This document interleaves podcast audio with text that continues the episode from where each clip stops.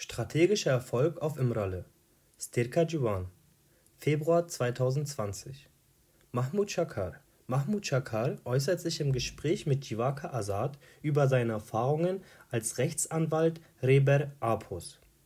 Jivaka Azad Im Februar 1999 warst du Teil der ersten Anwaltsgruppe im Prozess gegen Abdullah Öcalan. Kannst du uns von deinen Erfahrungen bei den Treffen mit ihm berichten? Nachdem Öcalan im Rahmen eines internationalen Komplotts mit Hilfe von CIA, Mossad und anderen ausländischen Geheimdiensten in die Türkei verschleppt worden war, haben wir als eine Gruppe von Anwältinnen seine Verteidigung übernommen. Zu dieser Zeit war die Atmosphäre von Angst geprägt. Sowohl in der kurdischen Bevölkerung als auch auf politischer Ebene war die Stimmung angespannt. Kurdinnen wurden auf offener Straße gelyncht.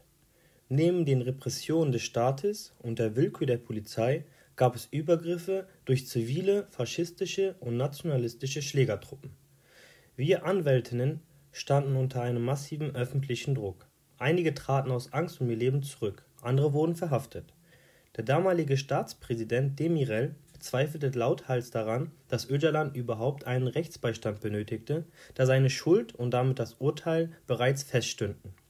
Mit allen Mitteln wurde versucht, die Bildung einer Anwaltsgruppe zu unterbinden und Öcalan den Zugang zu Anwältinnen zu verweigern.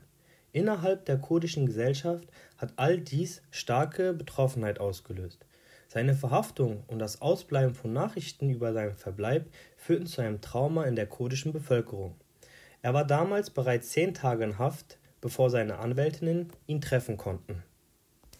Unter diesen Bedingungen bekamen wir als eine Gruppe von Anwältinnen die Vollmacht der Familie und stellten den Antrag, Öcalan anwaltlich vertreten zu können. Nachdem meine ersten Anträge abgelehnt worden waren, konnte ich ihn schließlich am 26. März 1999 besuchen. Vor meinem ersten Treffen gab es bereits zwei, drei Anwaltstreffen, bis wir ihn dann schließlich zu viert besuchten. Vor meinem ersten Treffen gab es bereits zwei, drei Anwaltstreffen, bis wir ihn dann schließlich zu viert besuchten. Für mich war es natürlich eine äußerst interessante Bewegung. Seine vorgebrachten Gesichtspunkte waren wichtig für mich, sowohl um Herrn Öcalan zu verstehen, als auch die Dimension des internationalen Komplotts. So sagte er uns, ich versuche euch am Leben zu erhalten, ich versuche mein Volk am Leben zu erhalten, ich versuche mein Volk wohlbehalten von diesem Ufer ans gegenüberliegende Ufer zu bringen. Es war eine sehr bildhafte Ausdrucksweise. Wenn ich später von dieser Zeit erzählte, kam mir immer eine moderne Moses-Geschichte in den Sinn, in der ein Anführer seinen eigenen Stamm, seine eigene Gesellschaft vor einer Gefahr schützen will. Es war eine sehr bildhafte Ausdrucksweise. Wenn ich später von dieser Zeit erzählte, kam mir immer eine moderne Moses-Geschichte in den Sinn, in der ein Anführer seinen eigenen Stamm, seine Gesellschaft vor einer Gefahr schützen will. Mir wurde klar, dass die internationale Staatengemeinschaft, deren Regierungen Öcalans völkerrechtswidrige Verschleppung mindestens duldeten, wenn sie an dem Komplott nicht sogar direkt beteiligt waren, mit ihrer Haltung die Tür zu einem bevorstehenden Genozid öffnete. Die Gefahr, mit der die kurdische Bevölkerung konfrontiert war, wurde mir durch dieses Treffen bewusst. Es ging Öcalan nicht um seine persönliche Situation, seine Haft oder um sein Überleben. Wichtig war ihm, dass sein Volk sich in erster Wichtig war ihm, dass sein Volk sich in ernster Gefahr befand. Er überlegte, was er gegen den drohenden Genozid tun könnte. Dies prägte das Treffen und war für dies prägte das erste Treffen und war wichtig für mich, um das internationale Komplott in allen seinen Dimensionen zu verstehen.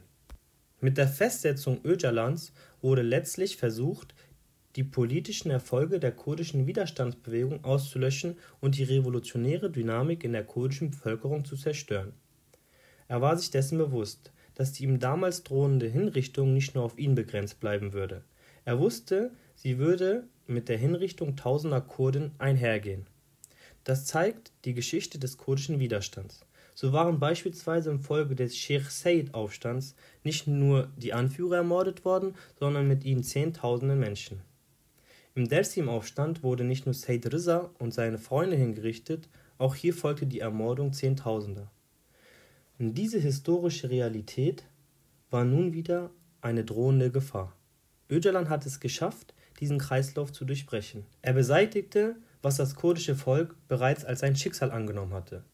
Ich möchte zum Ausdruck bringen, dass das kurdische Volk im Laufe der Geschichte immer wieder gegen Unterdrückung und die Verleugnung der kurdischen Identität rebelliert hat und infolgedessen die Anführer ermordet und Massaker an der Bevölkerung verübt wurden. Dies ist beim Sheikh Said-Aufstand, Dersim-Aufstand, Silan-Massaker und Ararat-Aufstand passiert. Mit dem Widerstand der Arbeiterpartei Kurdistans, PKK, drohte die kurdische Gesellschaft wieder an solch einem kritischen Punkt der Geschichte angekommen zu sein. Herr Öcalan führte uns das vor Augen, damit sich die Geschichte nicht wiederholte. Er hat seine eigene Haltung darauf ausgerichtet, einen Genozid zu verhindern.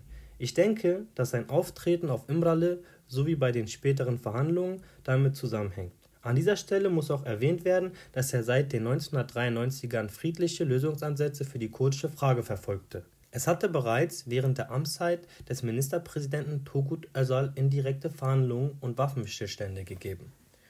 Wenn er nicht 1993 ums Leben gekommen wäre, dann hätte diese Initiative zur friedlichen Lösung Aussicht auf Erfolg haben können. Seit 1993 versucht die Widerstandsbewegung, die kurdische Frage auf dem Verhandlungsweg zu lösen. Auf Imrale hat Herr Öcalan seine Friedensbestrebung zum zentralen politischen Anliegen gemacht. Der eben beschriebenen Gefahr eines Genozids hat er einen neuen Friedensvorstoß entgegengesetzt. Seit dem Jahr 1999 hatte ich Herrn Öcalan anwaltlich vertreten regelmäßig auf Imrali getroffen und die Möglichkeit gehabt, in den kritischsten Phasen mit ihm zu diskutieren. Ich bin einer der Anwälte, die ihn mit am häufigsten trafen. Fünf Jahre lang, bis es Ende 2004 verboten wurde. In dieser Zeit präsentierte er im Rahmen seiner Verteidigung vor Gericht die These der Demokratischen Republik. Im Mittelpunkt stand dabei die Absicht, die türkisch-kurdischen Beziehungen demokratisch neu zu gestalten und eine neue türkische Republik ins Leben zu rufen, in der die Kurden als Volk anerkannt werden und so einen nachhaltigen Frieden zu schaffen.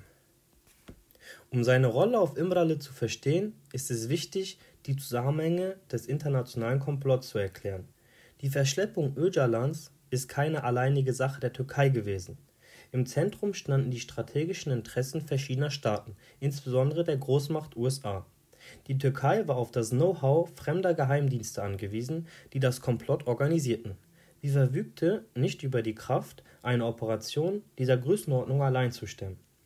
Dieser Aspekt ist sehr wichtig das gemeinsame Interesse bestand darin, Öcalan aus dem Mittleren Osten zu entfernen und die kurdische Dynamik zu zerschlagen, um einen neuen Mittleren Osten nach eigenen Vorstellungen zu gestalten. Die Türkei war auf das Know-how fremder Geheimdienste angewiesen, die das Komplott organisierten, sie verfügte nicht über die Kraft, eine Operation dieser Größenordnung allein zu stemmen.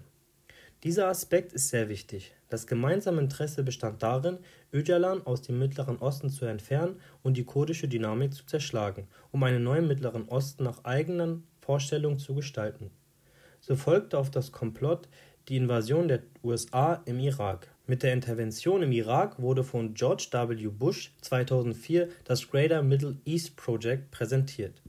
Ich denke, dass das Komplott gegen Öcalan auch mit dem Ziel zusammenhing, die revolutionären Dynamiken im Mittleren Osten zu beseitigen, um in der Region Fuß fassen zu können.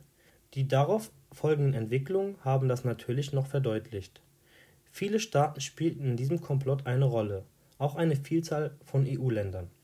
Öcalan erklärte, die Rolle der Türkei habe lediglich darin bestanden, ihn aus Kenia in die Türkei zu bringen und den Gefängniswärter zu spielen. Mit der Intervention ausländischer Großmächte wurde die kurdische Bewegung schwer getroffen. Die Politik der Türkei wurde mit eigenen Metaphern beschrieben. Es hieß zum Beispiel, man wolle den Kopf vom Körper trennen. Wenn erst der Kopf vom Körper getrennt wäre, solle dann der Körper zerschlagen werden. Der Kopf war Öcalan und der Körper die kurdische Bevölkerung sowie die kurdische Freiheitsbewegung. Diese Strategie kann einfach erklärt werden.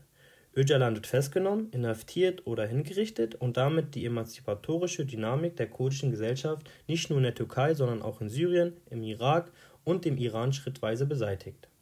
Deshalb ging es beim internationalen Komplott nie allein um seine Verhaftung, sondern um die Absicht, dem kurdischen Widerstand als Ganzes ein Ende zu bereiten. Das war nicht nur die Erwartung des türkischen Staates. Im Rückblick auf die Presse von 1999 lässt sich die Hoffnung erkennen, dass man Öcalan los sei und die Angelegenheit damit beendet wäre. An dem Punkt erläuterte Herr Öcalan, dass vor ihm zwei Wege liegen. Er wollte entweder in einen unbefristeten Hungerstreik treten, der mit seinem Tod enden würde, oder er wollte angesichts der Gefahr eines Genozids und der Zerschlagung der revolutionären kurdischen Dynamik eine andere Widerstandsform entwickeln. Er erklärte, dass er den schwierigeren der beiden Wege bevorzuge. Das Schwierigste war es, auf Imrale am Leben zu bleiben. Er sagte, das sei schwieriger als zu sterben. Zu sterben wäre eine einmalige Befreiung für mich. Ich lebe unter Bedingungen, in denen jeden Tag den Tod für mich bedeutet. Doch ich erlebe das für mein Volk. Von diesem Punkt an hat er meiner Meinung nach eine Doppelstrategie verfolgt. Er hat es nicht auf diese Weise formuliert, das ist meine eigene Einschätzung.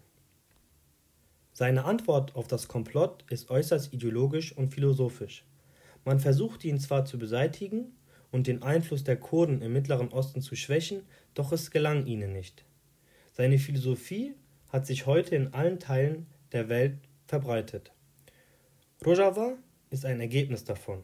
Als Parteiführer hat er Syrien verlassen und mit dem sogenannten Dritten Weg ist er als Vordenker einer freien, multiethnischen, multireligiösen und basisdemokratischen Gesellschaft zurückgekehrt. Daher müssen die 20 Jahre auf Imrale als Zeit des Widerstands betrachtet werden. Natürlich ist es für ihn persönlich auch eine Phase der Isolation und Repression, ein Leben unter Folter, aber politisch muss man diese Zeit als Widerstandsphase sehen, in der sich die kurdische Bewegung und die Gesellschaft neu strukturiert haben. So wurden vor allem nationalistische Bestrebungen in der Gesellschaft unwichtiger und das Interesse der kurdischen Gesellschaft am gemeinsamen Zusammenleben der Völker wurde vertieft. Außerdem wurde die kurdische Identität durch Abdullah Öcalan auch international auf die Agenda gesetzt